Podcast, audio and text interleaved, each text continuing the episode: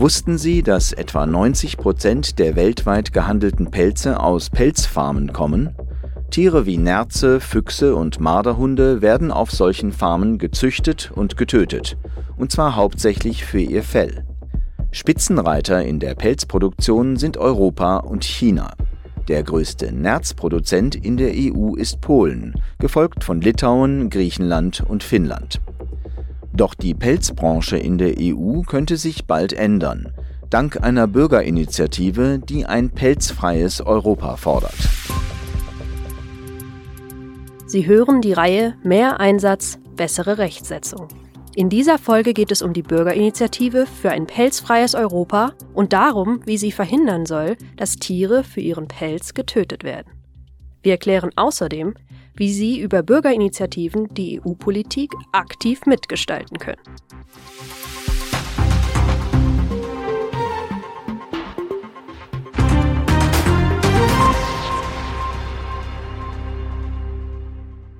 In den letzten Jahren ging die Pelzproduktion merklich zurück. Dafür gibt es mehrere Gründe, allem voran das wachsende Bewusstsein der Bevölkerung für Tierschutz. Den Menschen wird immer mehr bewusst, wie sehr Tiere unter Käfighaltung leiden. Abgesehen von den moralischen Bedenken sind es aber auch die Folgen der Pelztierzucht für die Umwelt, die vielen Sorgen bereiten. Die Pelze werden nämlich mit Chemikalien behandelt und es fallen tierische Abfälle an. Das ist aber noch nicht alles. Ein weiteres Problem ist die öffentliche Gesundheit. Besonders deutlich wurden die mit der Pelzproduktion verbundenen Gefahren durch zahlreiche Ausbrüche des Coronavirus SARS-CoV-2 auf Nerzfarmen. Während der Corona-Pandemie wurden in mehreren EU-Staaten Fälle gemeldet, bei denen das Virus zuerst von Menschen auf Nerze und dann wieder zurück auf Menschen übertragen wurde. Damit ging die Gefahr einher, dass das Coronavirus langfristig in Zuchtnerzen überdauert. In diesem Fall könnte es nicht nur schwerer bekämpft werden, sondern auch neue Varianten entwickeln. Gefahren für die öffentliche Gesundheit, moralische Bedenken und negative Folgen für die Umwelt. Da überrascht es wenig, dass die Bevölkerung sich inzwischen klar gegen die Pelztierzucht ausspricht. Als Reaktion darauf haben 14 EU-Staaten bereits entsprechende Schritte unternommen und Pelztierzucht entweder verboten oder strengere Regeln dafür geschaffen.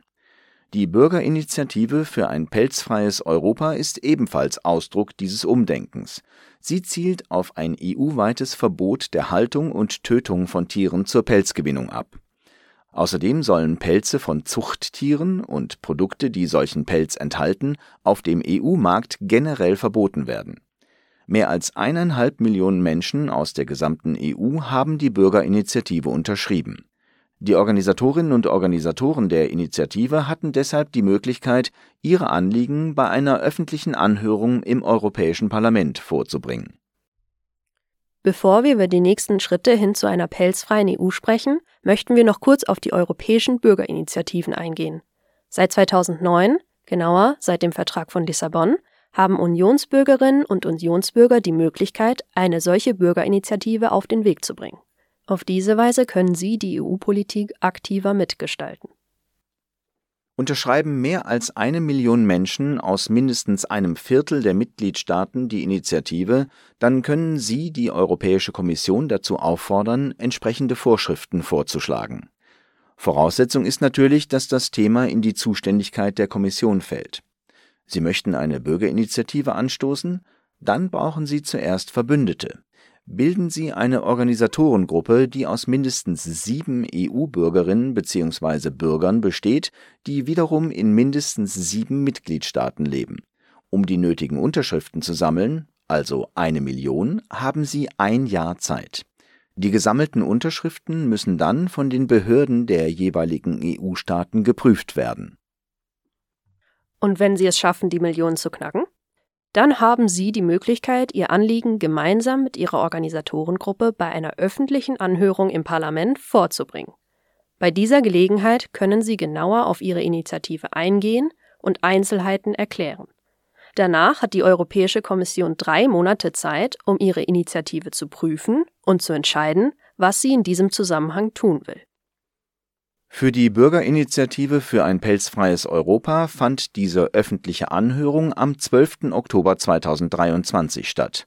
und zwar mit den Ausschüssen, die für Landwirtschaft, Binnenmarkt und Petitionen zuständig sind. Für die Organisatorengruppe war das ein wichtiger Meilenstein. Sie hatten die Gelegenheit, mit Fachleuten über die Initiative zu diskutieren und sich darüber auszutauschen, was sie bewirken könnte. Bei der Anhörung gratulierte Kommissionsvizepräsidentin Viera Jourova den Organisatorinnen und Organisatoren zu ihrem Erfolg. Sie betonte, wie wichtig Bürgerbeteiligung für partizipative Demokratie ist. Mehr als eineinhalb Millionen Bürgerinnen und Bürger haben diese Initiative unterstützt. Diese Unterstützung konnte man in nur zehn Monaten erreichen. Das zeugt vom Einsatz der vielen engagierten Bürgerinnen und Bürger in der gesamten EU, die für ihre Überzeugungen aufstehen und einen echten Unterschied machen. Pelzfreies Europa ist die sechste erfolgreiche europäische Bürgerinitiative, die mit Tierschutz oder der Umwelt zu tun hat. Diese Themen liegen den Bürgerinnen und Bürgern eindeutig am Herzen. Auch ist es bereits die vierte Initiative, zu der das Europäische Parlament in diesem Jahr eine öffentliche Anhörung hält und auf die die Kommission antworten wird the Commission will adopt its reply. Im Anschluss an die öffentliche Anhörung führte das Parlament im Rahmen der zweiten Oktobertagung 2023 eine Debatte über die Initiative. Als nächstes wird die Kommission entscheiden, wie sie weiter vorgeht. Im besten Fall entstehen dadurch sogar neue EU-Vorschriften. Das zeigt, welchen Einfluss europäische Bürgerinitiativen haben und wie sehr sie die Bevölkerung dazu befähigen, Veränderungen anzustoßen.